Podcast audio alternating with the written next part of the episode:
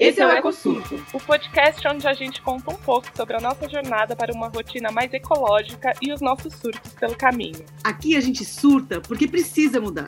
A gente surta porque a gente quer mudar. A gente surta quando percebe a complexidade dessa mudança na nossa rotina. E a gente também surta quando consegue mudar e percebe que uma andorinha não faz o verão sozinha. Se, Se você, você se reconhece nessa loucura toda, venha surtar com a gente. Olá, pessoal! Bem-vindos a todos que nos acompanham por aí e surtam com a gente. Esse é o nosso terceiro episódio da segunda temporada do EcoSurto, o podcast mais surtado do Brasil. Nosso tema hoje, que é de surtar demais, é Filhos em um mundo em colapso ambiental. Sem colapso ou sem filhos? A gente sabe que ficar sem colapso ambiental já está parecendo inevitável, né? Como a gente viu lá no nosso segundo episódio, que foi sobre desastres ambientais. Então, será que a gente vai ter que ficar sem filhos? As incertezas e angústias diante da crise climática e ambiental estão afetando o nosso planeta e estão afetando também as nossas decisões reprodutivas. O impacto da crise climática e ambiental vai atingir essencialmente as crianças e os adolescentes, mas principalmente as novas gerações que ainda vão nascer. Já é certo que o planeta tem condições de vida hoje muito mais hostis do que ontem e terá amanhã muito mais do que hoje. E aí, minha gente, como que é então colocar filhos no mundo diante dessa situação? Como fica a nossa vontade de ser mãe ou de ser pai diante de um mundo em colapso ambiental? Desde a Revolução Industrial e Energética, nos últimos 250 anos, as gerações passadas, no longo prazo, tiveram sucesso em promover a transição demográfica, com a redução das taxas de mortalidade, aumento da esperança de vida e redução das taxas de natalidade. Promover uma transição urbana, foi a passagem de uma economia rural e agrária para uma economia urbano-industrial e de serviços, e melhorar os níveis de consumo e bem-estar da população mundial. Mas a herança ambiental foi negativa. O aquecimento global e a perda da biodiversidade que estamos vivendo e só se agravarão, vão gerar um colapso ecológico sistêmico, que vai afetar principalmente as novas gerações e as gerações que ainda nem nasceram. O desenvolvimento da sociedade se deu às custas da exploração e destruição da natureza, e as novas gerações estão percebendo que esse caminho está insustentável. A nossa geração e as anteriores não vão viver o grande cenário de colapso ambiental que ajudaram a construir. Uma pesquisa feita com jovens de 10 países mostra que eles sofrem com ansiedade sobre o futuro do planeta, e uma parcela cada vez maior hesita em relação à possibilidade de ter filhos. Segundo essa pesquisa global realizada em setembro de 2021 com jovens, 75% deles diz que o futuro é assustador. 65% disseram que seus governos estão fracassando no combate ao aquecimento global. 83% desses jovens dizem que as pessoas não cuidam bem do planeta. 55% acreditam que terão menos oportunidades que seus pais tiveram. E 39% dizem não ter certeza de que querem ter filhos. Já os dados coletados no Brasil mostram que os jovens brasileiros têm um nível de ansiedade em relação ao futuro climático do planeta acima do nível mundial, que já é bastante alto. 79% dos jovens entrevistados no Brasil sentem que o governo está falhando com eles. A maior parte dos jovens brasileiros ouvidos, 92%, também acredita que a humanidade falhou em tomar conta do planeta, e 86% acham que o futuro é assustador. 48%, quase metade dos jovens brasileiros entrevistados, disseram que as mudanças climáticas os fazem ficar hesitantes em relação a ter filhos. Essa proporção é bem acima da média mundial, que foi de 39%. Segundo as projeções populacionais da Divisão de População da ONU, feitas em 2019, está previsto o nascimento de 10 bilhões e 200 milhões de bebês entre 2025 e 2100. O futuro está nas mãos da juventude atual que vai decidir quantos filhos quer ter enquanto estiver nas ruas lutando contra o colapso ecológico sistêmico. Como fica a nossa esperança na vida diante disso tudo? Como acreditar que a vida pode continuar colocando esperança nas novas gerações, mas não sendo injusto ou até mesmo cruel com as crianças que estão nascendo e recebendo de graça essa grave crise ambiental? Ter um filho hoje é ter esperança no futuro? É fechar os olhos para a realidade? Como as diferentes mães e pais, com as suas diferentes possibilidades de escolha, podem ou não optar por uma paternidade e maternidade com responsabilidade ambiental? Como criar e educar uma criança para este novo cenário? Como ela precisa estar preparada?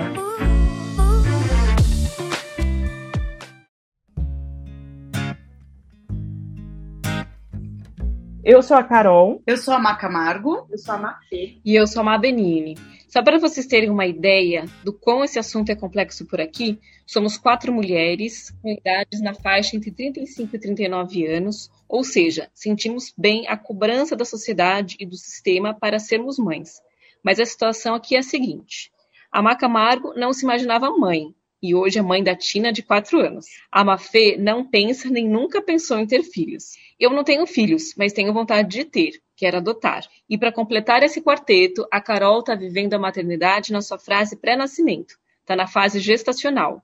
O baby está aí no forninho, se preparando para chegar nesse mundo e fazer ela surtar de vez. Não é não, Carol? Conta aí pra gente como é que tá esse surto aí. Nossa senhora, a gente surta. É surtos atrás de surtos, né? Antes sem bebê, agora com bebê. Prestes a nascer, né? Bem. Prestes a nascer. Nossa, gente, para mim foi muito difícil. Eu acho que antes. Eu nunca tive muita certeza se eu queria ou não ter filho. É, o fogo é isso, né? A gente não tem certeza que quer ter, mas a gente também não tem certeza que a gente não quer ter, né? a gente tá sempre nesse. E agora? Será que a gente vai perder o time, né? O que, que vai acontecer? Enfim. Então eu estava vivendo um pouco nessa expectativa. Acho que também tem um pouco das fases do relacionamento. Acho que no início do relacionamento, eu estou treinando há 14 anos já, a gente falava muito mais de ter filho. Com o tempo, a gente foi caindo numa desesperança mesmo do mundo, assim, que a gente meio que achava que não valia a pena, assim. Então, o que, que a gente vai fazer colocando uma pessoa no mundo, né? Eu sempre brincava muito com a minha mãe, assim, eu falava, nossa, minha mãe tem quatro, né? E eu falava, coitada, ela me aguentava, porque eu falava, ter filho é um ato egoísta, assim, na minha cabeça é muito um ato egoísta, até hoje, assim, eu acho que é um ato egoísta da gente colocar uma pessoa no mundo que vai ter que se virar, né, sem a gente, e encarar todos os desafios da vida. Isso passava muito na minha cabeça, assim. Então, eu, meu, eu nunca tive certeza. E no início do ano passado, eu estava pensando muito na questão da adoção que era que é algo mexe muito comigo assim, que eu tenho muita vontade, sempre tive, mas também que é um desafio muito grande de você tomar a decisão, né, de adotar. Então também estava discursos, estudei bastante, estava nessa fase de, de tentar entender se era esse o caminho que eu gostaria, porque a gente tem que ter muita certeza, né? Não dá para para simplesmente falar vou adotar e, e pronto, né? Você tem que amadurecer. E aí, nesse meio do caminho, no meio do ano, eu acabei ficando grávida. Óbvio, né? Que a gente tava meio que, deixa acontecer, vamos ver, já que a gente não tomava uma decisão, eu já tô com 35 anos. Vamos aí, vamos, vamos ver o que vai rolando, né? E aí acabou acontecendo. Depois da gestação, quer dizer, depois que eu descobri, né, a gestação, eu acho que eu entrei um pouco num looping de tipo, meu, ferrou, vou pedir desculpas pro meu filho todos os dias da vida dele, de ter posto ele nesse mundo, assim, eu, eu realmente tenho muito essa sensação, assim, de tipo, eu vou pedir desculpas e paciência, né, porque agora ele vai estar tá aí, eu vou dar tudo que ele precisa, vou fazer tudo que eu puder, mas me veio muito essa sensação de tipo, cara, vou pedir desculpa todos os dias, todos os dias, todos os dias. Ô, Carol, é. eu sei que você meio que agora tem que ter, assim, não tem mais opção de não ter esperança. É meio que uma esperança compulsória, né? Porque agora que ele tá aí, você tem que ter esperança, não tem mais o que fazer. Exatamente, era isso que eu ia falar. E aí depois veio essa coisa de tipo, cara, você não tem mais opção, assim, você tem que ter esperança e você tem que fazer de tudo que tiver ao seu alcance para ele ter uma condição mínima de vida, né? E aí veio essa, aí a gente até meio que esquece um pouco não é que esquece, mas a gente para de pensar de um desespero, de tipo, estou colocando uma pessoa nesse mundo, e você começa a pensar assim, cara, vai ter que ter esperança, vai ter que ter uma solução, e o que, que eu vou fazer a partir de agora? Vai ter que ter um mundo bom para ele, né? Então talvez te dá mais ânimo, te deu mais ânimo de, de lutar para que o mundo seja um lugar melhor, né? Dá, porque agora você não pode pensar mais por você, né, só. Passei pela mesma situação, mais ou menos como a Carol tá colocando, e é isso, assim, tipo, a chegada da Tina, acho que não foi nem na, na gestação, na gestação eu já imaginava que, assim, eu tinha que fazer mais sabe assim, eu tinha que mudar mais. e aí, quando, tipo, eu me dei conta que eu tinha um ser daquele tamanho, pequenininho, que dependia 100%, e é a mãe, tá, gente? Tipo, o Adriano aqui, super parceiro, sempre fez de tudo para ajudar, mas muitas vezes ela assim, não adianta, ela, a Tina quer peito e só você tem peito. Ele chegou a ver uns peitos de plástico que vinha da China, onde você colocava mamadeira. que veste, né? É, assim, gente, tipo, mas não é, né? E aí eu tentei a mamadeira menos possível e etc e tal. Mas é isso, assim. Então, tipo, a nossa mudança, né, pro sítio foi super acelerada porque eu imaginava assim, ah, quando eu me aposentar, né, e com meus 63, 64 anos, eu vou mudo pro sítio, né? E, e, aí eu falei, meu, não, né? Nos, se a gente tiver todo mundo vivo nos meus 63, 64 anos, vai ser um mundo terrível, né? Que, que, tipo de vida e relação com a natureza que eu posso dar para Valentina? Isso porque assim, eu já morava numa casa em Interlagos, que vinha sagui, que tinha fruta, etc e tal. Mas assim, que vida eu posso dar para minha filha dentro de uma casa, né, sendo que eu tenho sítio? Então é isso, vou mudar a minha vida toda.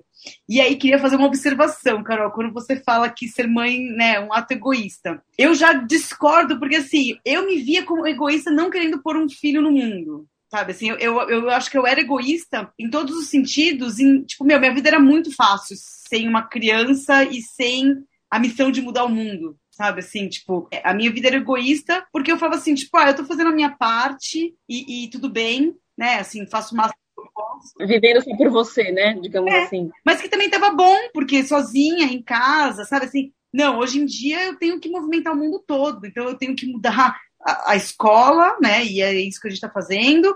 Eu tenho que mudar os, os amiguinhos, os pais dos amiguinhos, é, os tios e as tias. Mas é isso, né? É porque a gente acaba é, sendo tomado por esse sentimento, porque a gente poderia fazer tudo isso sem ter filhos. A gente não precisa ter filhos para mudar. Essa não é uma consciência mandatória para ter filhos ou que surge com a maternidade. Não. É isso, é uma questão que vocês já tinham e isso com a maternidade aflorou e ganhou mais força e mais urgência, vamos dizer assim. Sim. Né? Então. Porque tem pai que mãe que nem liga para isso, assim, que é. tipo. Não, e lógico, gente, que não é, pelo amor de Deus, assim, porque também ser mãe, ser pai, também é a coisa mais altruísta que você tem, porque você vai viver em função daquele ser, né? Só que assim, se você parar para pensar que você normalmente a gente quer ter ai o filho, porque a gente vai quer gerar o filho, a gente quer ter a barriga, a gente quer gerar, quer colocar alguém do nosso sangue com as características do pai, da mãe, né? A gente não precisa ter é, a via de ter filhos podem ser várias, né? E a gente fica muito nessa de gerar mesmo, né? E aí eu acho que dependendo de como a gente vê também é, é um pouco egoísta assim, a gente colocar um ser, né? Mais vai, um, né? Mais, mais um, um no mundo nesse é. mundo e tal. Mas depois que nasce, obviamente que aí não tem nada de egoísta também, né? Que aí a vida é para ele. Então. É, aí a gente, aí de vez em quando eu penso assim, puxa, acho que eu tô precisando ser um pouquinho egoísta. Se virem que quem, hoje eu vou tomar o meu banho, sabe? Assim, se virem que hoje eu vou comer só uma torrada no jantar. Então, assim, aí. Se quiser comer, querido. Quer comer, come, não quer comer, não come, não vai tomar banho, tudo bem. Hum. Seu pai não vai dar, também tudo bem. Então, rolam surtos, assim, bem punks. Acho que é até mais punk do que né, a questão do aquecimento global aqui em casa, às vezes rola. Dependendo da TPM, o negócio fica grave. Gente, mas adorei é, esses dois pontos do, do, do, egoísmo que vocês trouxeram, assim, achei muito interessante de ver, porque realmente acho que tem esse egoísmo, enquanto que a gente, a sociedade vê a, a, a maternidade, a paternidade, né, tem muito nessa coisa de que tem que ser seu, né, tem que ser com a sua carinha e tal, isso é colocado pelo sistema, né, mas muito legal, é aí esse outro lado que a Má colocou, né? Tipo, não, mas que é mais altruísta, né? Ou seja, não egoísta do que dedicar sua vida a, a outro ser, né? Então, muito, muito legal, assim, achei bem, bem pra surtar, que fiquei bem bugado agora com esses dois lados. E, mas acho que é isso, né? No final das contas, é, tem esses vários, essas várias facetas, né? Tem tudo isso. Não, gente, imagina eu falando isso pra minha mãe, coitada da minha mãe, que sempre dedicou a vida pros filhos, e eu a pentelha, tipo, não, porque eu, eu tentava convencer eles de que eu não não teria filhos, porque eles têm quatro e ninguém. É o primeiro neto agora. Então, e eu tenho um irmão mais velho. Então imagina a expectativa deles de ser avós, avós, né? E aí eu ficava tipo, não, ó, já que se acostuma, que eu acho que eu não vou ter filho, porque eu não sei não, não. Aí sempre ficava falando, coitada da minha mãe, gente, imagina a pentelha. Falando isso. Mas assim, quando você fica nesse mundo pensando em tudo que a gente vive, né? É, o que, tudo que acontece, gente. Ah, estamos agora numa guerra, numa briga de egos, uma puta vaidade, é, brigando por, pelo gás. A Rússia começou uma guerra com a Ucrânia na madrugada deste dia 24 de fevereiro. Apesar dos esforços diplomáticos e sanções econômicas do Ocidente, as primeiras bombas explodiram em todas as partes do país, incluindo a capital Kiev. Quando você para, começa a estudar muito essas coisas, assim, dá umas bugadas mesmo. Você fala, cara, não tem condições, que, que insanidade, né? Por um filho no mundo. É, eu acho super complexa essa questão da, da discussão do querer ser mãe, não querer ser mãe, poder ser mãe, não poder ser mãe, a pressão que a gente sofre enquanto mulher é, né, na sociedade de tem que ter filho, né? É aquela história, tá namorando quando vai casar, casou quando vem o primeiro, o primeiro Nossa. quando vem o segundo. Para mim, assim, eu sempre fui muito um pouco avessa essas, essas convenções sociais, sabe? Não sei se porque em casa a, a, nossa criação sempre foi muito rígida, muito certinha, eu meio que eu acabei entendendo, acho que com a maturidade, que a maternidade é uma das formas de cuidado. Né? Ela é, ela é a, uma das formas de manifestar o cuidado que pode ser feito de várias maneiras. Pode ser feito com outras pessoas, pode ser feito com o planeta, pode ser feito. Né? Então, o cuidado ele é uma, uma tarefa e uma, uma atitude fundamental, que inclusive eu acho que tem um potencial transformador muito grande, inclusive para fazer mudanças profundas e importantes que a gente precisa no mundo. Olhar capitalista do, do, da meritocracia, do fazer, do acontecer, do ser bem sucedido, para o olhar do cuidado, né, do, do, cuidar do outro, cuidar da, do planeta, cuidar da casa, cuidar do que está ao redor, é, eu acho que a gente muda muito a forma de enxergar as coisas. E eu acho que a maternidade é uma das faces desse cuidado, não necessariamente a única. Então, quando eu, eu comecei a entender essa questão né, da maternidade como uma das faces do cuidado, é, ficou muito mais fácil para mim me libertar dessa, dessa, né, dessa pressão social. Necessidade, né? É, eu nunca tive né, a necessidade, eu nunca achei que eu precisava ser mãe, eu nunca tive aquela aquela coisa do relógio biológico, de meu Deus do céu, eu preciso ter filho, mas eu, eu me sentia pressionada pelas outras pessoas, né? Foi no momento que eu entendi que, por exemplo, o meu ativismo é uma forma de cuidado, a minha forma de, de cuidar dos meus amigos, de cuidar da minha família, é, também são formas de cuidado, tão válidas quanto tão importantes quanto a maternidade, isso perdeu um pouco do, do peso para mim. Mas eu nunca tive essa, essa urgência de ser mãe, assim, esse desejo de, ai, ter um bebezinho com a minha carinha e ver crescer, porque eu sempre me, questionei muito essa questão da responsabilidade com outro ser humano, né? Para mim sempre foi muito doido esse negócio de pensar que eu ia me responsabilizar pela formação do caráter de uma pessoa. A maternidade tem muito pouco a ver com a gestação. A gestação são nove meses. Nossa. O problema são as próximas quatro décadas que vem. Total. Eu vou dizer, não quero assustar a Carol, mas assim, tipo, minha gestação foi linda, maravilhosa, tudo de bom e um pouco mais. Tirando a barriga, assim, que eu nunca gostei de ter barriga, né? Tanto que ela, tipo, veio e ficou para sempre. Mas, assim, ela não quis ir embora nunca mais. Mas, de qualquer forma, assim, foi a parte mais gostosa do processo todo, né? Hoje em dia é um perrengue atrás do outro. E é bem aquilo que falam do videogame, né? Então, quando você acha que passou por uma fase, espera que vem vindo uma outra bem melhor, né? Do Ah, com certeza. Mas eu não tenho expectativas. Eu não tenho expectativas. Isso é ótimo. E ainda tem o plus, que é a questão ambiental né? Então, esses entraves todos que a gente tem com a sociedade, né? E a Tina, é, cada vez ficando mais velha, ela quer, né? Ela, ela tem um monte de brinquedo, mas ela quer outro. Então, a gente trabalha aqui a questão de, de, de doação, né? Agora eu implementei um negócio muito louco que é, é, é troca. Então, ah, vem um amiguinho aqui no próximo final de semana, já converso com a mãe, olha, você não quer trazer, combinar lá uns quatro, cinco brinquedos? A Tina já vai separar também uns quatro, cinco brinquedos. Então, a gente faz troca de brinquedo. Com a minha sobrinha tem dado certo também. Então, eu tenho implementado umas coisas assim para poder fluir o negócio. Né? Ah, você viu que não sei quem tem a LOL nova, então você troca a LOL nova por um cavalo que você tem aqui em casa, sei lá. Porque é muito louco a questão do. A criança ainda não tem a questão do consumismo, né? Mas ela vê e ela quer. Uma coisa que me deixa assim enfurecida aqui em casa é a questão do lanche da escola né? É, eu sempre mandei, eu preparo o uva em casa, eu preparo o suco de abacaxi, eu preparo o leite com Nescau porque ela gosta, então eu preparo no squeeze e mando, né? Mas lá na escola, ela é a única diferente. Então, ela quer tomar o suco de caixinha, né? Ela quer tomar o achocolatado na caixinha, né? E ela não consegue entender o porquê que a gente não manda, né? Ela acha que, tipo, minha mamãe é a mais chata da face da terra, né? Porque ela ainda não criou toda essa consciência do resíduo, etc e tal, e da geração. Ela simplesmente se vê como a única diferente, né? Pois é. E aí, o que eu tenho tentado dar uma equalizada é que, assim, às vezes vai, né? Então, sei lá, uma vez a cada 15 dias, mas me dói, sabe assim? Tipo, é um negócio que. Eu tanto que eu falo assim pra ela, traz de volta para casa. Né? A gente faz um trabalho na escola com o resíduo orgânico, mas eu falo para ela, traz, traz uma mochila que a mamãe vai dar o descarte correto, né? Porque vai saber onde pode parar essa caixinha de, de leite, né? Ou de suco. E a outra coisa que a gente trabalha bastante aqui em casa é o paninho de cera. Então, tipo, tudo vai embalado no paninho de cera, até o sanduichinho e tal, né? Que a gente prepara em casa, fruta também. E aí agora todo mundo quer o paninho de cera. Então, algumas mães já fizeram contato para saber que, onde, de onde é o paninho de cera e tal. Então, é uma troca, né? Mas é muito louco, né? Porque assim, eu fico pensando é, como vai ser. Eu não, não consigo imaginar, mas assim.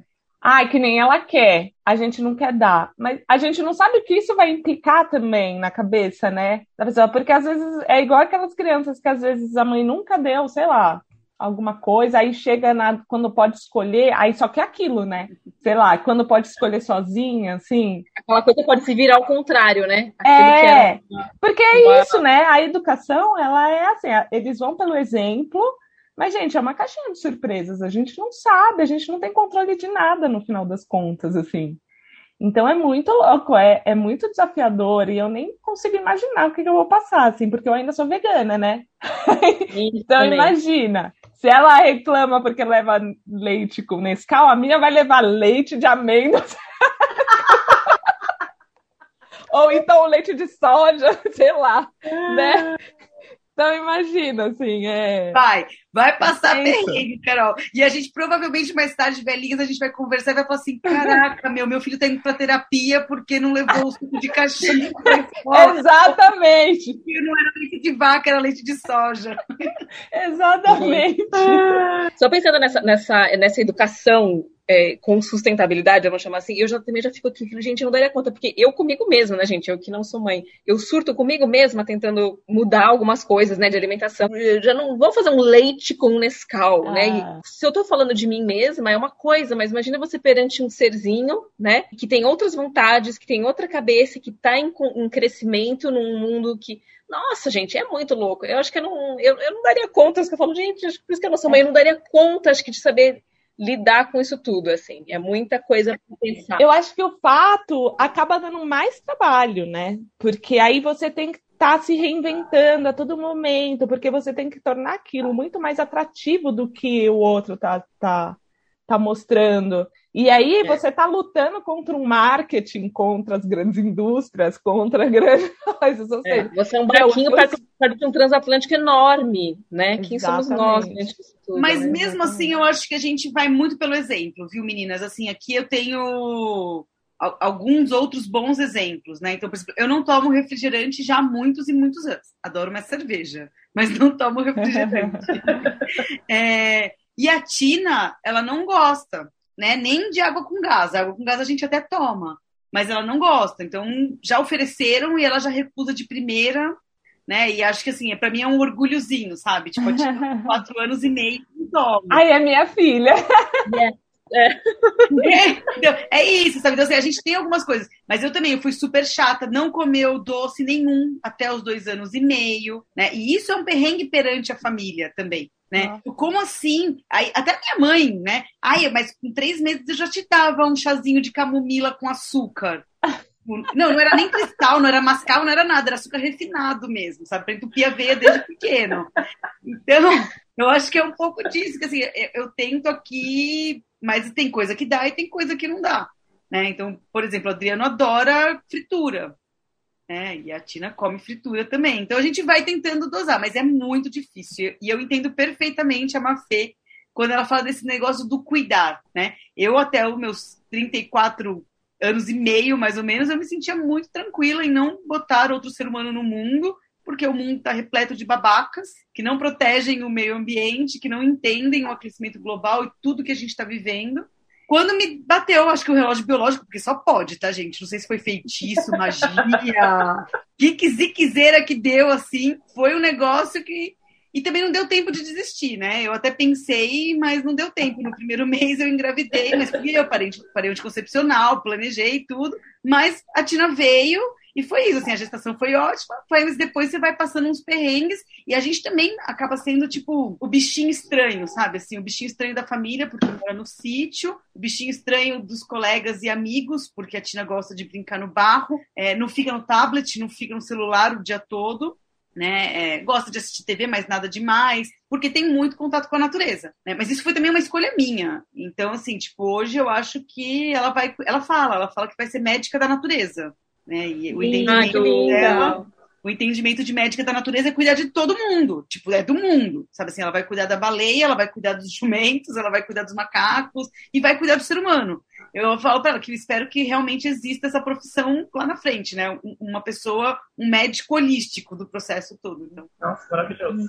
Ah, mas ela já é, né? Demais. Com certeza, com o cuidado que ela já exercita hoje, ela já é médica já. da natureza, né? Já, já crescer, né? Pra virar, né? Não, mas eu fiquei pensando também nisso que você falou, Mafê, do cuidado, né? Eu penso bem assim também, gente, o quanto que... Mas também demorei que, chegar nessa nesse nível de pensamento, assim, né? Mas fico feliz que hoje eu consegui enxergar, porque eu lembro de eu perguntando para um curso que eu fiz de pós-graduação, que tinha uma professora, é, até depois vou mandar para a áudio, a Cláudia, uma pessoa, sabe uma pessoa que se admira muito, assim?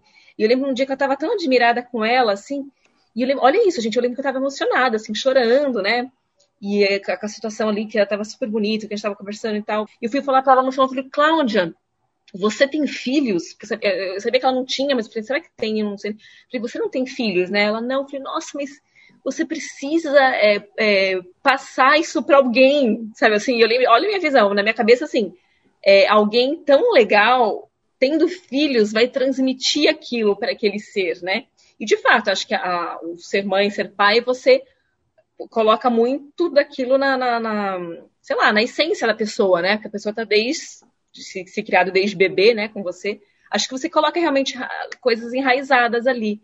Mas existem outras formas, né? Não só, logicamente, talvez com a criança é mais fácil de você, porque ela está em formação, né? Então, de você colocar valores ali para ela mas se você, né, em outras, em outras situações da vida, você também está perpetuando, né? Então, cada uma de nós aqui, por exemplo, né, a gente está tá aqui perpetuando, né, os nossos saberes, os nossos exemplos, sim, sim. né, inspirando umas às outras, e a gente está assim o tempo todo, não necessariamente com o filho, né? Então, esse repassar alguma coisa ou, ou, cuidar, né? Não é só com o filho. E aí hoje eu lembro dessa situação de eu falando para ela, falou, nossa, gente, que interessante como eu pensava, né?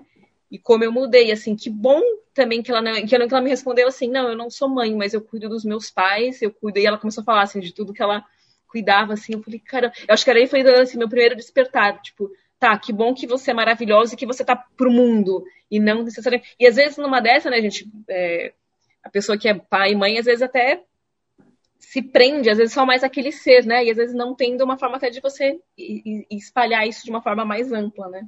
Total, e é lindo isso. Se todos nós tivéssemos esse esse start, né, esse pensamento, essa essa forma de pensar assim, imagina, gente, como seria? Seria outro outro mundo, né? Porque é, é exatamente isso, a gente precisa cuidar, a gente não cuida, gente. Às vezes quem mora no mesmo teto, né?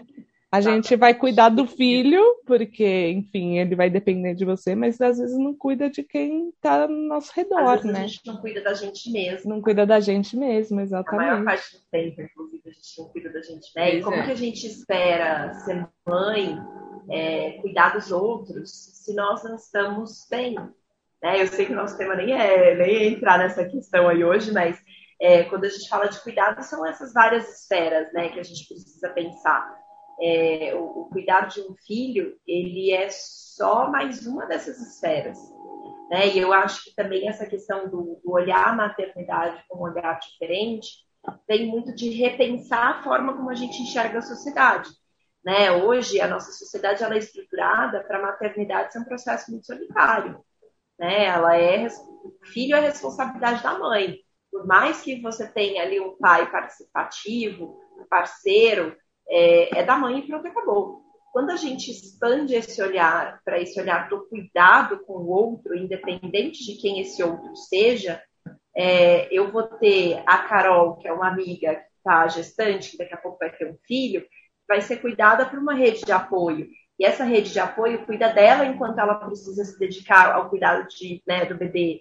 É, e esse bebê também vai ser cuidado por outras pessoas. Então, essa, é, esse, esse olhar do cuidado se expande para além dessa relação solitária de mãe e bebê. Né? E ela precisa se expandir, porque quando a gente se fortalece enquanto vínculo aí, né, enquanto sociedade, enquanto é, é, comunidade, que a gente consegue também repensar muitas das, das, formas como a gente se organiza, como a gente pensa o consumo, como a gente pensa é, né, a, a, forma como o mundo está estruturado. Eu acredito muito nisso, assim, que a gente é, precisa subverter essas, essa visão, assim, hum. né, da, de como a maternidade é enxergada hoje. Inclusive, Sim. me fez lembrar agora até daquele provérbio, eu acho que é um provérbio. Eu lembrei também, Carol, africano. Né? Africano? Né? É. é isso aí que eu ia falar também, fala aí. Que é preciso uma aldeia pra, para se educar uma criança, criança, né? Para se cuidar de uma criança. Aldeia inteira, uma comunidade inteira, né? Uma comunidade inteira para se educar uma criança, né? Gente, é, falando é disso, é, a gente convidou a Aline Matuja para falar com a gente hoje. É, a Aline é consultora em sustentabilidade, engenheira educadora ambiental, mãe da Tie, que está com 10 meses agora, também foi, foi fruto aí da fertilidade da pandemia, do surto de fertilidade da pandemia, né? É, a Tie está com 10 meses e ela gentilmente topou conversar com a gente, contar um pouco da experiência dela e da visão dela sobre maternidade. Né? Eu sou fã de carteirinha da Aline, já falei dela aqui em outros episódios. É, acho que ela faz um trabalho incrível. E ela veio contar para a gente um pouco hoje sobre essa experiência de ser mãe novata, né, nesse mundo caótico, qual que é a visão dela dentro desse contexto de crise ambiental, né, e tendo consciência dessa, dessa realidade, dessa crise ambiental que a gente vive, como que ela se enxerga e enxerga a maternidade dentro desse contexto. Vamos ouvir só o que ela falou aqui. Bora! Oi, mulheres do Ecosurto, obrigada pelo convite. Eu sou a Aline, eu sou mãe há 10 meses. Acho importante a gente ter esses espaços de diálogo para poder decodificar em linguagem essas coisas que a gente sente e ainda não deu nome, que sente, mas ainda não, não entendeu direito a origem, né? Durante a gestação eu já comecei a refletir sobre isso, na verdade antes da gestação. Eu uh, é, escrevi e aí gravamos o episódio do Cartas para a Terra, chamado Ovo Mundo, onde eu junto, eu nem estava grávida, junto com uma amiga que estava grávida, Liana, conversamos sobre o que estava acontecendo e foi no momento em que a pandemia começou. E aquele momento colocou em carne viva, né, todo tudo que seria, né, o, a reflexão sobre será que existiremos no futuro? E aí nessa reflexão nasceu uma, uma ideia né, de que não há garantias, né? A gente não. O, o Bayo Komolaf, que é um filósofo que eu gosto muito de escutar, ele fala muito: a gente não está em tempos mais de oferecer garantias é, de um futuro com clima viável, com água limpa, né? A gente está vivendo um processo civilizatório e a gente não tem completo controle sobre ele, né? Muito menos no momento em que a gente já sabe que vive um, uma, uma nova era geológica em que todas essas formas de degenerar o planeta estão levando a gente para um curso diferente da, da existência, né? Com o antropoceno. Então, eu acho que eu parto desse princípio de que essas garantias não estão postas e nunca estiveram, né, na verdade. Acho que a gente vem de gerações anteriores que tiveram muitas dificuldades. Eu estava lendo sobre gripe espanhola e sobre é, as guerras, as grandes guerras.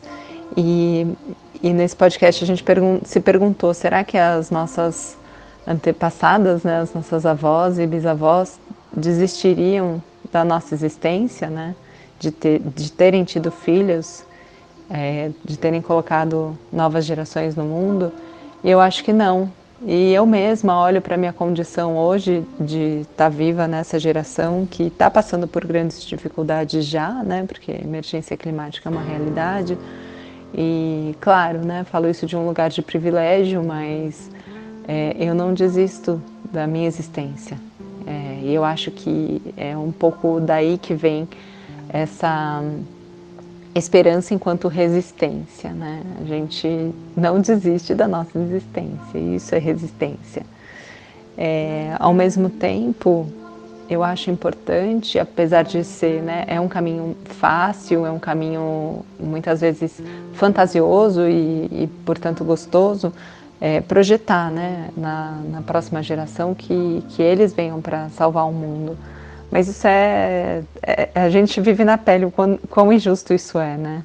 A gente sabe o quão, quão, injusto isso é. Então eu faço um exercício de não projetar que a Ti é, continue, dê continuidade ao projeto de regeneração que, que a gente né, nesse grupo pequeno e que eu gostaria muito que crescesse cada vez mais de pessoas que colocam a regeneração no centro da vida, é, começamos, né?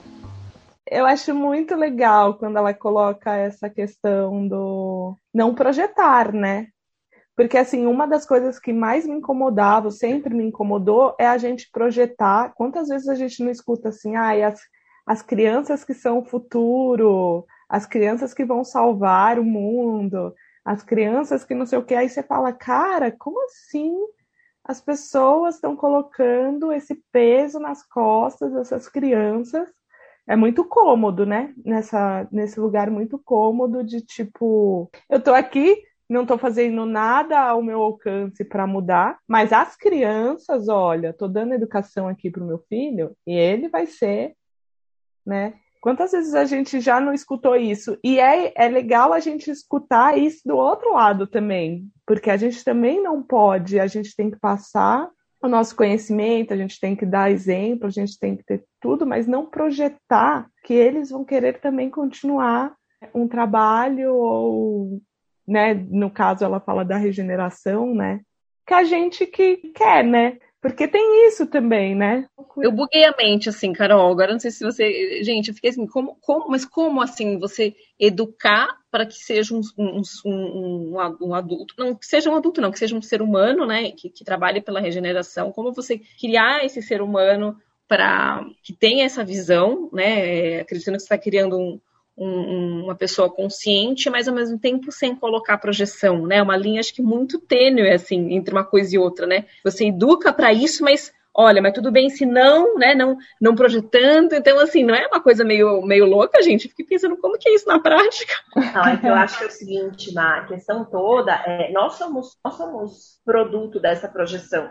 Nós Sim. fomos a geração do futuro que resolveríamos o problema e seguimos sem resolver, porque é óbvio que, que, quando você joga a responsabilidade na geração que vem a seguir, significa que na prática você não está fazendo nada para que essa geração de fato tenha recursos, conhecimento e ferramentas para fazer essa diferença, porque o que você precisa fazer é agora, né? Então, enquanto eu não assumo a responsabilidade por essa regeneração e por essa mudança agora, e aí a educação do meu filho vai ser uma consequência disso, eu vou estar tá só jogando essa, transferindo essa responsabilidade que, ah, não, a próxima geração vai vir com os recursos tecnológicos, o conhecimento, não sei o que, blá, blá, blá, blá, blá, blá, para resolver a crise climática. Foi, a nossa geração já foi essa, essa expectativa, né? E, obviamente, a gente agravou a, toda a situação porque nós não fomos preparados para isso a, grande parte da geração sequer foi criada para pensar nisso. Né? É, nós somos de uma geração que já teve em algum nível é, educação ambiental na escola, por exemplo. Né? Então, nós já aprendemos alguma coisa na escola sobre reciclagem, sobre não jogar lixo no chão. Eu lembro claramente de quando eu era criança, eu brigando com os meus pais para não jogar lixo pela janela do carro. Nossa, é. Eu tinha aprendido isso na escola, que não podia. E isso era uma coisa, assim, meio fora da caixa naquela época. Como assim, eu não posso abrir a janela do carro e jogar o lixo fora? Era normal isso, né? É, e isso faz, vai, eu hoje tenho 38 anos, então isso faz 35, 33 anos, né? Foi ontem. Só que é, ainda assim a nossa geração não foi é, preparada para ter os recursos para lidar com o que a gente está enfrentando agora. E se a gente fica projetando isso de que ah, é a próxima geração que vai resolver, a gente de novo não vai criar os recursos nem as ferramentas para que essa geração possa de fato fazer alguma coisa. Até que essa geração chegue a ter a idade, o dinheiro, a maturidade para poder tomar as decisões, né? E fazer alguma coisa a respeito, são 40 anos, 50 anos. A, a geração não muda as coisas com 10 anos de idade. Eles vão precisar estar em cargos de, de liderança, de tomada de decisão, de poder escolher e, e determinar as coisas. Né? Isso leva tempo, inevitavelmente. É. Quer ver um exemplo, gente? Teve, teve, um dia, já faz um tempinho já isso, assim, antes da pandemia, mas eu lembro que me marcou, assim, que era bem esse exemplo do que a gente está falando, né? De como a gente coloca para as crianças e não faz, né? É, eu lembro que eu estava numa lojinha dessas de comprar as coisas a granel, comprando lá com os meus potinhos de vidro, e aí teve uma mulher que acho que ela olhou e falou, nossa, que interessante, não sei o que tal, né? ela se, se, se admirou, assim, com essa coisa, e ela falou alguma coisa assim, que eu não vou lembrar exatamente, mas assim, ela tava ali nitidamente pegando com saquinhos, mas falou, falou alguma coisa assim, ah, é, né, porque as crianças agora que estão vindo, né, já vão poder fazer desse jeito, vão fazer diferente, já vão comprar. tipo, e ela tava tá vendo? com o saco na mão, sabe? Que eu falei, gente, a minha vontade era falar pra ela, mas hello, minha filha, você já pode vir aqui amanhã e comprar com seu poquinho. Por que você não está fazendo, né? Por que, que você não tá fazendo? Você tá falando de quê? Essa foi nitidamente uma frase assim que eu lembro que eu falei assim, aham, uh -huh, sabe? Tipo, ela, ela jogou para as crianças crianças uma coisa que ela poderia estar fazendo naquele momento, né? É muito bizarro. É muito bizarro. É, eu acho que isso é uma mudança de, de forma de pensar que a gente precisa urgente fazer assim. Né? A gente, é, eu não sei se isso é uma coisa global ou se é uma característica muito da nossa sociedade brasileira, né? Que a gente é sempre muito preocupado em é, deixar os pais orgulhosos, né? De é, é, fazer com que os nossos pais né, tenham orgulho da gente seguir aquilo que os nossos pais é, dizem, enquanto a gente devia, na verdade, estar tá pensando não em ser bons descendentes, né, bons filhos, a gente devia estar tá pensando em ser bons ancestrais. Nós deveríamos estar tá pensando no legado que a gente vai deixar, né, independente disso, isso vai fazer com que nós não sejamos filhos tão bons assim, mas de fazer esses questionamentos, de mudar as, as, as coisas hoje, para que os nossos filhos, as gerações que vêm essa sim, possam se espelhar na gente, né? E ter recursos, ter exemplos, ter é, né, o que seguir como, como exemplo do que é, é essa, essa mudança de pensamento para regeneração. Eu vejo essa fala da Aline muito nesse sentido também, né?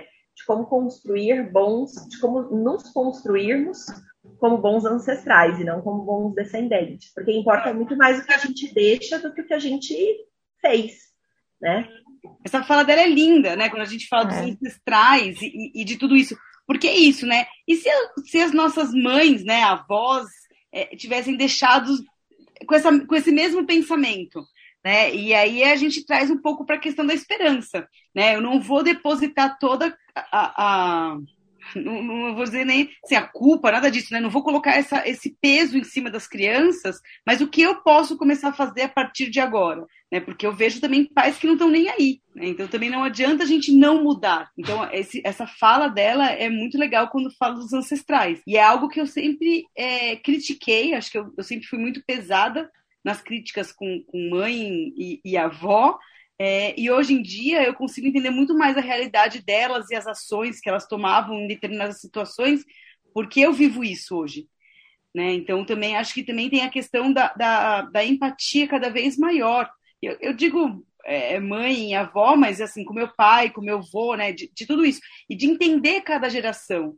Né? O, o meu avô, que, que, que morreu faz faz nem um ano, não fez um ano. Mas é isso, assim, tipo, de, das, por que, que ele tinha aquela ação? Né? Porque ele foi criado daquele jeito, mas ele também entendia a nossa, né? Assim como ele entendia a compostagem. Né? E ele passou a fazer a compostagem, a separar os resíduos dele. Ele não foi educado assim, né? Mas ele sabia que ele de alguma forma precisava mudar, né? Para separação, por exemplo, em três frações. E eu achava muito fofo aquilo, porque ele sabia o porquê daquilo também. Então acho que isso é bem legal da gente admirar as nossas, é, os nossos antepassados. Sim. Vamos escutar mais um pouquinho da Aline? Bora. E aí é isso, meu companheiro e eu estamos em, em uma jornada de aprendizagem sobre o que é regeneração. E regeneração como um valor, mais do que como uma cartilha, né? Como ela foi nos, como nos foi ensinada, né? A gente começou a falar desses assuntos todos, né? Eu era criança em 92, quando aconteceu o Eco 92, e esse ano vai ter Rio mais 30. Eu acho que nesses 30 anos, o que a percepção é, coletiva está nos mostrando é que não adiantou né, a gente fazer um milhão de cartilhas é, de ações. A gente precisa de mais do que ações de sustentabilidade, a gente precisa ter regeneração como um valor humano. Né? Eu acredito muito que o mesmo poder que a gente tem de degenerar o planeta é o poder que a gente tem de regenerar enquanto né, espécie, enquanto humanidade. E, e, e baixar a cabeça também para o poder de regeneração imenso que as outras espécies têm e que elas estão com a gente nessa, porque a vida sempre quer vencer, né? Então a gente não tá, a humanidade não está sozinha nessa. Todas as espécies estão aí é, fazendo um trabalho regenerativo ou tentando fazer. Seria bom se a gente não atrapalhasse, pelo menos. é, é, é, tudo sobre o amor pela vida, né? É o amor incondicional, como diz o Ernest Goethe. O amor pela diversidade, e aí diversidade de espécies, mas também diversidade de culturas, de opiniões. É, regenerar é é muito mais é, sobre as relações com as coisas do que sobre regenerar um objeto em si, né? Eu vou regenerar a minha relação com o mundo, né?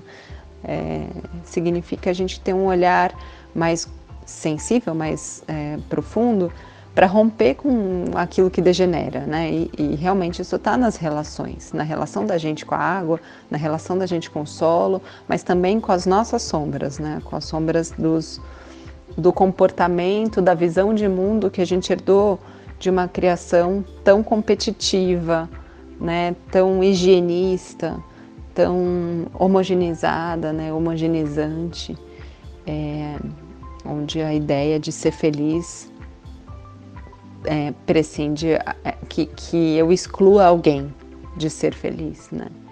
Que para eu ter alguém precisa não ter. É, e eu acho que é isso. A Dida Schneider, que fez o parto da Tia, ela diz muito né, que filho é sobre parceria. Filho é parceria. Então a Tia vai caminhar com a gente por essa estrada que nem sempre vai ser de flores.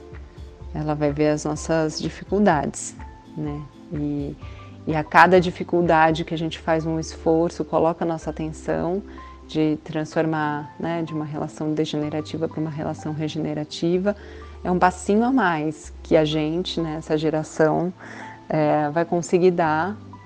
E, e porque a gente consegue dar esses passos, a próxima geração vai conseguir dar outros, né? Vai ser mais natural para eles conseguirem dar outros passos. Enfim, acho que isso, não sei se eu já estou projetando de novo aqui, mas é como eu acredito que, que pode ser. É um caminho que é uma forma que eu tenho tentado ver a, ver a vida, né, com a tia de 10 meses, sem fazer a menor ideia do que vai ser o futuro dela, mas é, disposta a praticar a esperança como resistência em cada dia da nossa vida, cada vez que a gente acordar. Um beijo. Gente, a Aline acalma, né? Gente, falar.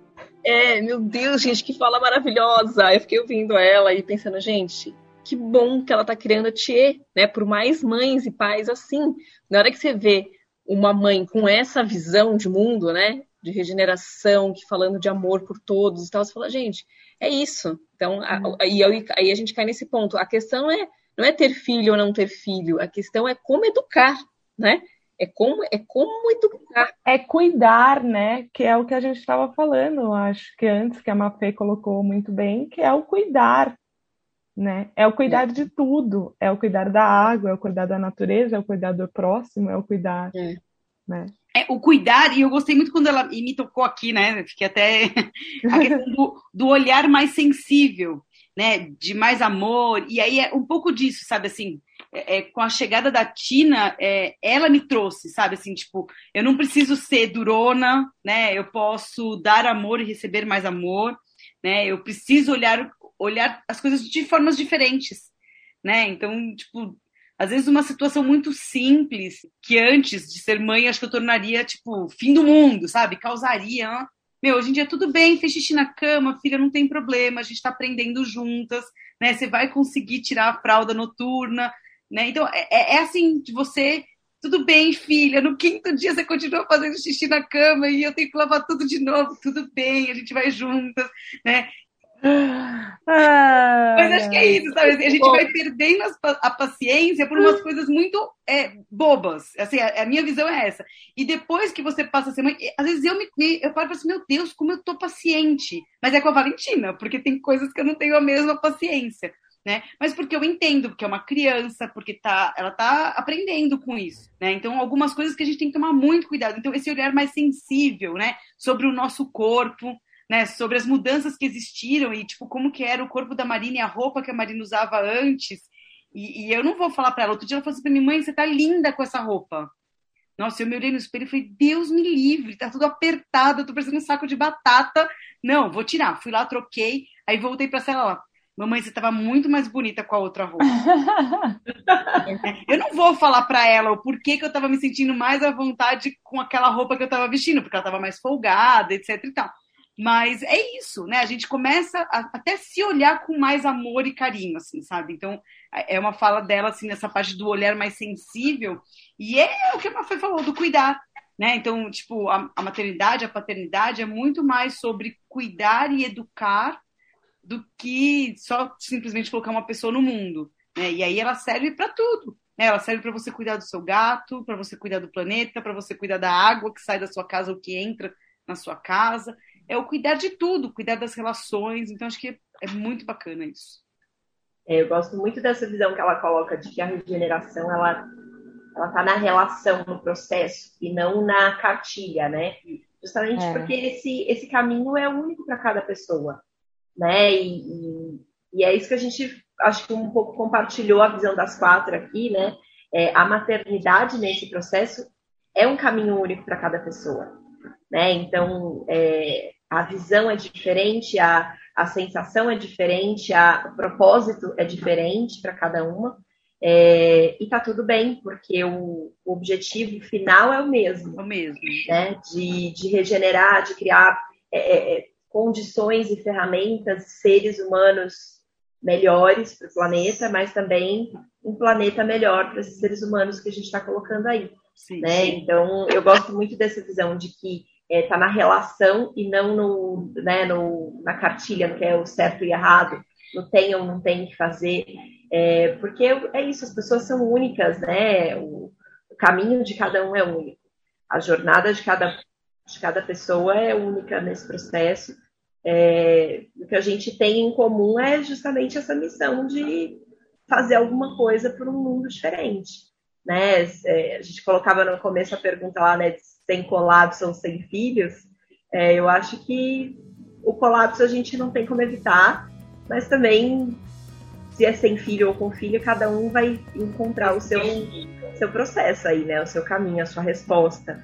É onde que está o seu caminho de, de regeneração. Uma que fala linda! E eu já vou puxar aqui, então já vamos para as dicas.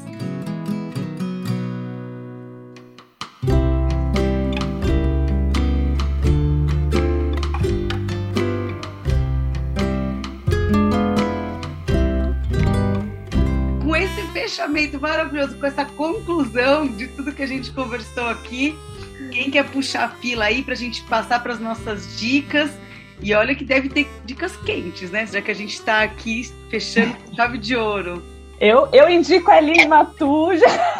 assim? Gente, quem não conhece a Aline Matuja, segue a Aline Matuja, converse é... com ela, ela é maravilhosa. E olha, eu ficaria assim o dia inteiro escutando ela falar, assim, a gente. É um, um jeito também, né, de falar assim que é, já enche de esperança também, né? Vale muito a pena. Eu já assisti algumas palestras dela aqui em São Paulo e é incrível, sempre com muito conhecimento, com o olhar do amor, assim, que eu acho que falta bastante, né?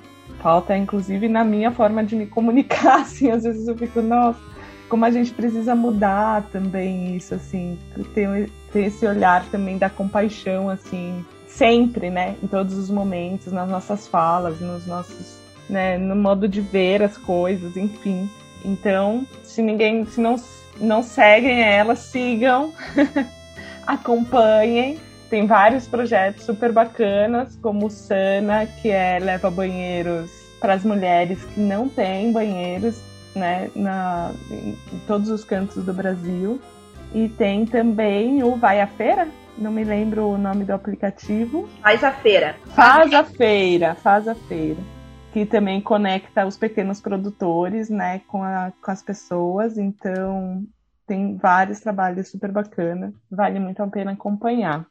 Dicas a gente sempre tem um monte, né? Mas eu acho que eu vou. Eu tô numa fase também estudando muito a abordagem Pickler de educação que fala muito sobre o olhar para as crianças pequenas e como a gente tem que deixar né, as crianças se movimentarem sozinhas, né, terem autonomia, a gente largar um pouco desse processo de querer intervir o tempo todo. É, então eu estou fazendo um curso agora da TT Brandão, que é como brincam as crianças, os bebês e vale muito a pena, assim, a gente, todo mundo estudar isso, porque também tem um processo que é essa coisa do da gente estar tá sempre na correria e a gente não deixar as crianças terem o seu momento, entendeu? Um momento de pegar e descascar um ovo. Não, a gente quer dar o ovo descascado, picado em cinco, quatro pedaços, né? E, e como é rico essa, essa essa forma de, de aprendizagem, né, do contato com as coisas, né, é, da criança. E, a, e deixar ela num processo mais natural, num, num tempo deles. E não a gente já querer colocar toda a nossa rotina caótica e tipo tudo tem que ser rápido e tudo tem que ser para já e, e tal, porque eu acho que isso faz parte também dessa construção de um mundo diferente, né? Da gente sair um pouco dessa loucura que é a nossa rotina e as nossas a velocidade que a gente quer as coisas, né? E como a gente não deixa é, sentir aquele momento, né? Então, acho que vale muito a pena, assim, sigam a TT Brandão também. Ela tem uma casa em Recife que é recebe de bebês a crianças de 3 anos, se eu não me engano, que é para brincar só com coisas é, lúdicas, assim, brinquedos lúdicos, que, que a criança no tempo dela vai aprendendo. Eu acho que vale muito a pena, assim, a gente conhecer um pouco mais sobre a abordagem Pickler e usar também num todo, não só com bebês, né, não só com crianças nessa pegada de, da, do brincar, da conexão da criança, eu vou indicar esse livro do Gandhi Piorsky, chama Brinquedos do Chão, a Natureza, o Imaginário e o Brincar, que ele traz um, um olhar é, de como você, se você deixar a criança na, na importância da criança na natureza e o que ela pode criar com aquilo que tem nas mãos, né? Que hoje parece que está cada vez mais distante, né? Isso das, das crianças, tem crianças, enfim, que não tem contato nenhum, né, com a natureza. E é um livro que vale muito a pena, assim, para a gente ter essa reflexão também é, da importância do imaginário e do brincar e dessa conexão, né? é, como isso pode trazer benefícios assim para para a gente pensar mesmo na regeneração e no, no que a gente quer para o nosso futuro. Gente, eu queria dar dica, vou dar uma dica só, adorei as dicas da Carol. E vou pesquisar um pouco mais, Carol, sobre a, TT, né? Eu até anotei aqui porque eu quero conhecer. É, mas eu gosto muito do documentário Começo da Vida. Né? O um é muito bacana, mas o dois, acho que não sei se é porque eu estava vivendo essa fase com a Valentina. Então é a fase da criança descobrir o mundo lá fora, né? Tanto que ele, ele é o, o documentário Netflix é o começo da vida 2, né? Lá fora. Porque ela vai pra escola, ela começa a aprender um monte de coisa e para puxar a sardinha pro meu lado que eu amo de paixão, que é a compostagem, o episódio, esse, esse o episódio não, esse documentário começa numa escola é, na Espanha onde as crianças estão compostando, né? Estão mexendo nas minhocas. Então é um, um documentário muito bacana que eu super indico. É... Aí vou dar, vai dar dois, vai. E aí, para quem quer surtar e dar risada com os nossos surtos de mãe, né? É, é uma pegada muito mais de surtos, ela traz a parte mais artística do processo, mas é o arroba materni, materniarte. Então ela dá algumas dicas de, de, atividades com as crianças e tem sempre uma piadinha engraçada pra gente dar risada das nossas ações como mães, né? Porque é isso.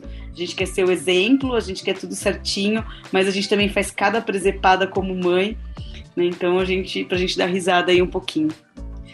Acho que é isso, meninas.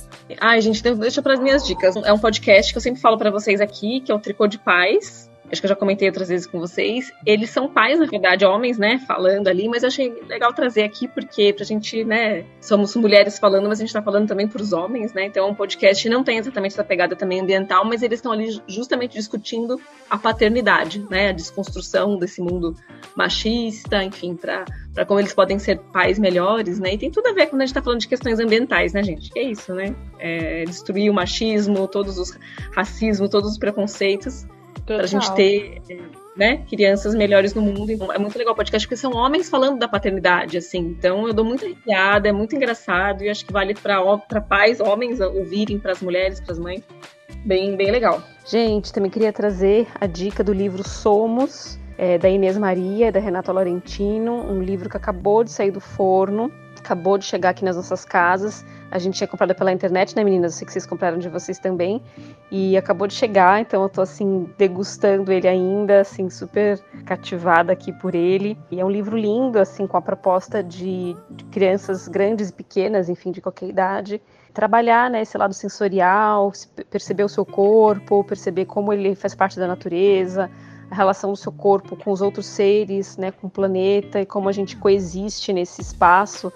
Então, é um material muito rico assim para te, te tocar assim de uma forma super sutil, super delicada nesse processo mesmo, né, que a gente estava falando do cuidado, da regeneração, de uma forma super delicada, faz a gente pensar assim sobre coisas simples, mas que que tá ali, né, aquele toque de, de de um olhar diferente. Então, e é um livro que elas propõem uma escrita em conjunto, né? Então elas escrevem, mas você também, o leitor, né, a criança, o adulto lendo ali também é coautor, porque você vai desenhando, escrevendo, colando, rabiscando no seu livro e coescrevendo com elas. Então, uma dica bem linda. E aí, queria trazer uma outra dica que eu acho que também já trouxe aqui, gente, que é o Casa Sem Lixo, né? Acho que já falei em outros momentos também mas é isso, da Nicole, né? É, ela, ela mostra como que é uma casa, uma família sem lixo, e ela tem duas crianças, né? Tem, tem um menino e uma menina, não vou lembrar a idade deles agora, mas uma família sem lixo, uma casa sem lixo, né? Com uma visão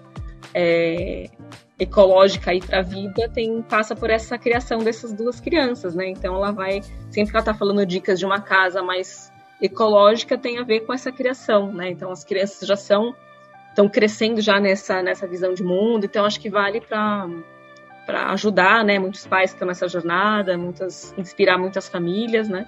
Ai, meninas, eu fico ouvindo as dicas de vocês e fico doidinha pra pesquisar tudo, ler tudo.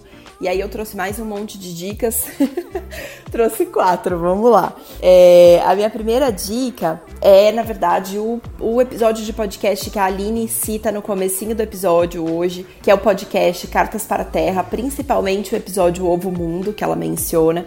É, eu já falei desse, desse podcast lá num dos primeiros episódios da Consurto, mas eu acho que dentro desse contexto de falar de maternidade, ele é muito legal, porque ele faz umas reflexões muito nessa linha do que a gente estava discutindo, da questão do cuidado, do momento da pandemia, né, e dessas reflexões é, é sobre o ter filhos ou não. Né? Então eu acho muito bacana indicar ele, além do que é um texto lindo, super gostoso, é um episódio muito fluido, assim, muito, muito gostoso mesmo de ouvir. É, a minha segunda dica é o perfil da Carolina Herbes, que é uma querida amiga minha, que a gente já fez lives juntas aqui no, lá no Instagram, enfim, conversamos sempre. E a Carol, ela é mestre em biodiversidade e educação ambiental e ela tem todo o trabalho dela voltado justamente para essa reconexão da criança com a natureza com brincar na terra, o, o, o, observar a natureza e do quanto esse contato contribui para o desenvolvimento da criança. Essa dica está muito conectada com a terceira dica que eu vou dar, que é uma dica também que eu já falei aqui antes, mas que eu acho que nesse contexto também vale muito a pena citar, que é o livro do Richard Louv, que é A Última Criança na Natureza. Richard Louv foi o cientista que cunhou esse te o termo é, déficit de transtorno de déficit de natureza, principalmente no contexto do desenvolvimento infantil. E ele fala nesse livro sobre os, os diversos problemas que essa perda de contato com a natureza acarretam para o desenvolvimento da criança. Então é muito legal de ler e entender mais sobre isso, até para a gente é, ter mais clareza do quanto é importante a gente preservar né, e, e realmente evitar o colapso climático que nos aguarda aí para que as crianças possam ter inclusive um desenvolvimento saudável em contato com a natureza. Claro que essa questão do, do, transtorno de déficit de natureza afeta nós adultos também, mas ele no livro trata especialmente desse contexto da criança e recomendo muitíssimo a leitura, assim, porque é muito bom mesmo. É, minha, minha última dica é a Laila Zaid. É, né, ela é uma atriz, quem é da, da, nossa geração aí vai lembrar dela na Malhação e alguns outros, algumas outras novelas, mas ela também é uma super ativista ambiental é, e tem um trabalho muito legal voltado principalmente para pais e tutores que querem educar as crianças com uma consciência ambiental diferente. É, ela fala muito sobre essa maternidade conectada com, com as questões ambientais e eu gosto bastante de acompanhá-la. Ela, inclusive, lançou um livro no final do ano passado para crianças que se chama Manual para Super-Heróis, que é muito legal. Eu já dei alguns de presente também. É, e super indico conhecer o trabalho dela, conhecer o livro, porque eu acho que é muito interessante a abordagem que ela faz da maternidade nesse contexto é, dos problemas socioambientais. Porque é isso, gente fechando, é isso. É, a gente está falando de. A questão não é não ter filhos, é como que a gente educa os seres, né, que vão nascer, que já estão nascidos, faz tempo, faz pouco tempo, como que a gente se reeduca, todos nós que estamos nessa, nesse planeta, para uma jornada mais, mais ecológica, né? Bom, gente, e assim a gente fecha então mais um episódio da segunda temporada do Ecosurto. A gente queria agradecer muito a Aline pela participação aqui, por toda a inspiração que ela nos traz, por essa colocação linda, assim, que nos inspirou muito. Foi, foi muito bom poder ter você, Aline, aqui com a gente. E assim a gente espera trazer também outros convidados maravilhosos para estar aqui com a gente no Ecosurto. A gente sabe, né, que não dá para mudar tudo de uma vez, fazer tudo de uma vez, mas a gente vai dando os nossos passos que é possível. Por isso que a gente está aqui juntas, né, dialogando, aprendendo juntas. E a gente espera que essas reflexões aqui também tragam para vocês que estão ouvindo alguns insights, ideias e também reflexões para as mudanças que a gente precisa e que vocês estão tentando do lado do lado daí também, né? E aí, se você quiser então contar pra gente um pouquinho como que você vive essa maternidade, essa paternidade, ou como você não vive, os surtos que você tem sobre esse assunto, manda um e-mail pra gente no ecosurto.gmail.com ou também pode comentar lá no Instagram, no nosso Instagram lá, ecosurto, que a gente vai amar ficar sabendo, pessoal. A gente também quer a ajuda de vocês para o Ecosurto chegar em mais pessoas. Então, se puder, compartilhe esse episódio com aquele amigo ou amiga que você sabe que vai gostar do tema. Manda para os papais, para as mamães que precisam refletir sobre tudo isso, para o zap da família, para os colegas do trabalho, ou até compartilhando no Instagram. E lembrando, nossos episódios vão ao ar nas principais plataformas de podcast a cada 15 dias, sempre às sextas-feiras. No próximo episódio, vamos falar sobre a segunda sem carne. Já estamos loucas para debater esse assunto também. Esperamos por você. Esse é o EcoSurto, o podcast onde a gente conta um pouco sobre a nossa jornada para uma rotina mais ecológica e os nossos surtos pelo caminho. Aqui a gente surta porque precisa mudar. A gente surta porque a gente quer mudar. A gente surta quando percebe a complexidade dessa mudança na nossa rotina. E a gente também surta quando consegue mudar e percebe que uma andorinha não faz o verão sozinha. Se, Se você, você se reconhece nessa loucura toda, venha surtar com a gente.